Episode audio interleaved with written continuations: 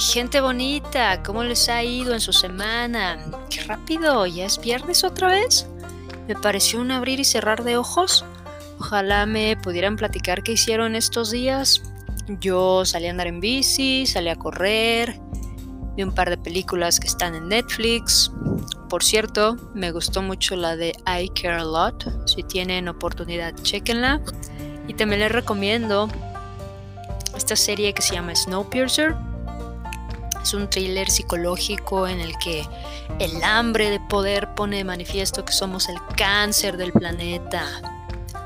Bueno, permítanme presentarme para todos aquellos que nos acompañan por primera vez. Mi nombre es Chris, soy egresada de la Facultad de Filosofía Samuel Ramos y trato de ejercer esta disciplina día a día porque creo que es importante cuestionarse.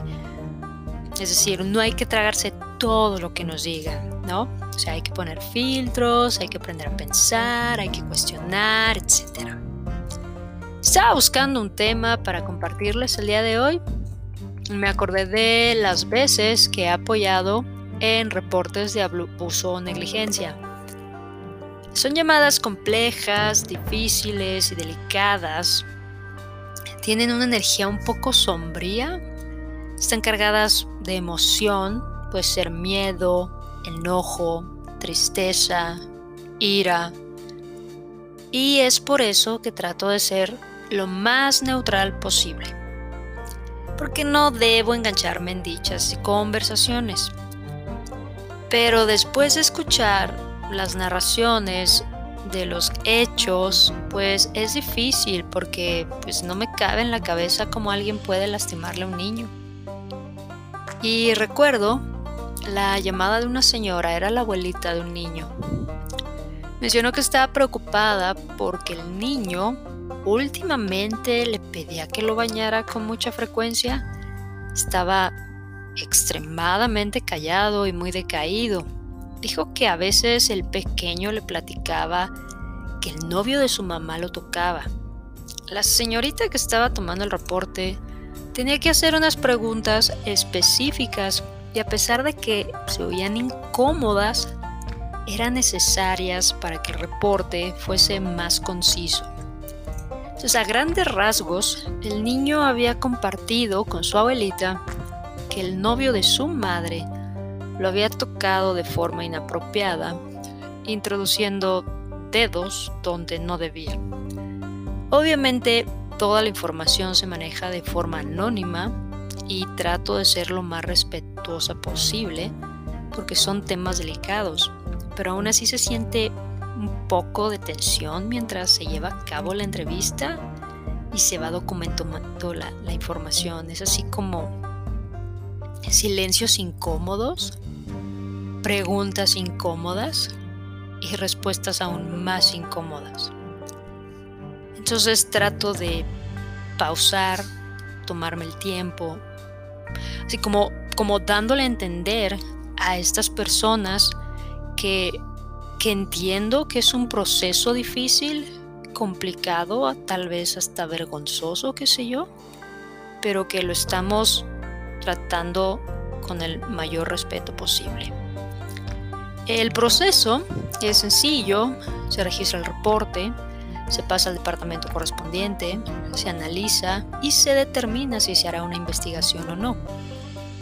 En caso de abrirse la investigación, se tiene que entrevistar al niño en un edificio específico y también a los adultos involucrados. Desafortunadamente no sé cuál es el desenlace, ¿verdad? Pero puedo imaginarme que es un trago bastante amargo para todos los involucrados y personalmente no sé qué rayos pasa por la cabeza de estas personas que abusan de la confianza de un niño. O porque los niños son tiernos, los niños son sensibles, los niños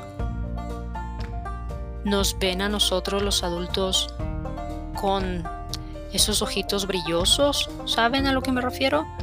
Y, y que una persona del sexo que sea, le haga algo a un niño es, desde mi punto de vista, monstruoso.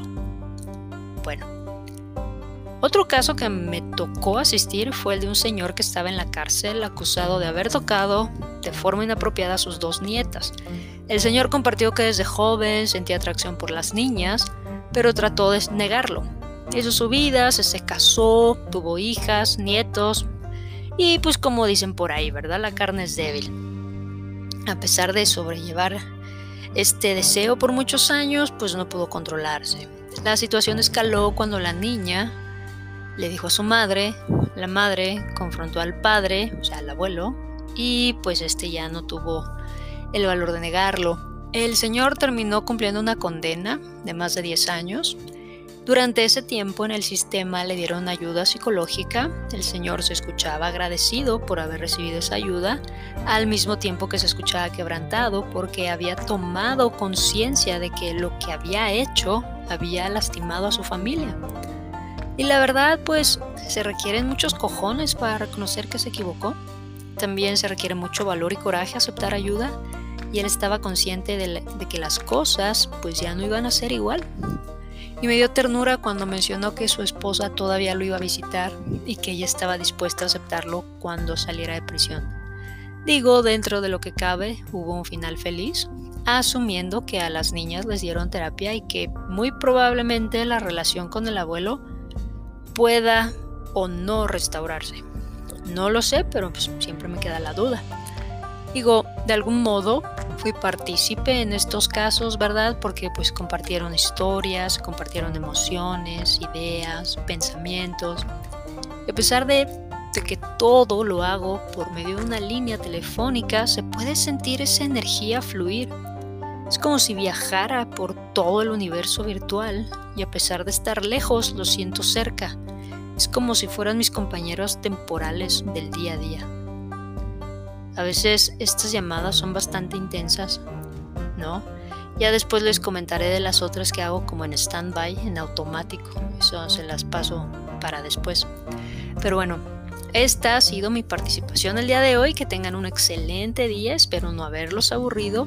No se les olvide seguirme en mi Twitter, arroba guion bajo, Si tienen preguntas, comentarios, sugerencias, quejas, pueden escribirme a mi correo personal, monicacfv.gmail.com y recuerden, estamos disponibles en seis plataformas: Breaker, Google Podcast, Pocket Cast, Radio Public, Spotify, Copy RSS y es con la intención de que puedan seguir escuchando más curiosidades de este universo alterno virtual paralelo y alguna que otra reflexión personal. Un abrazo, los quiero, chao.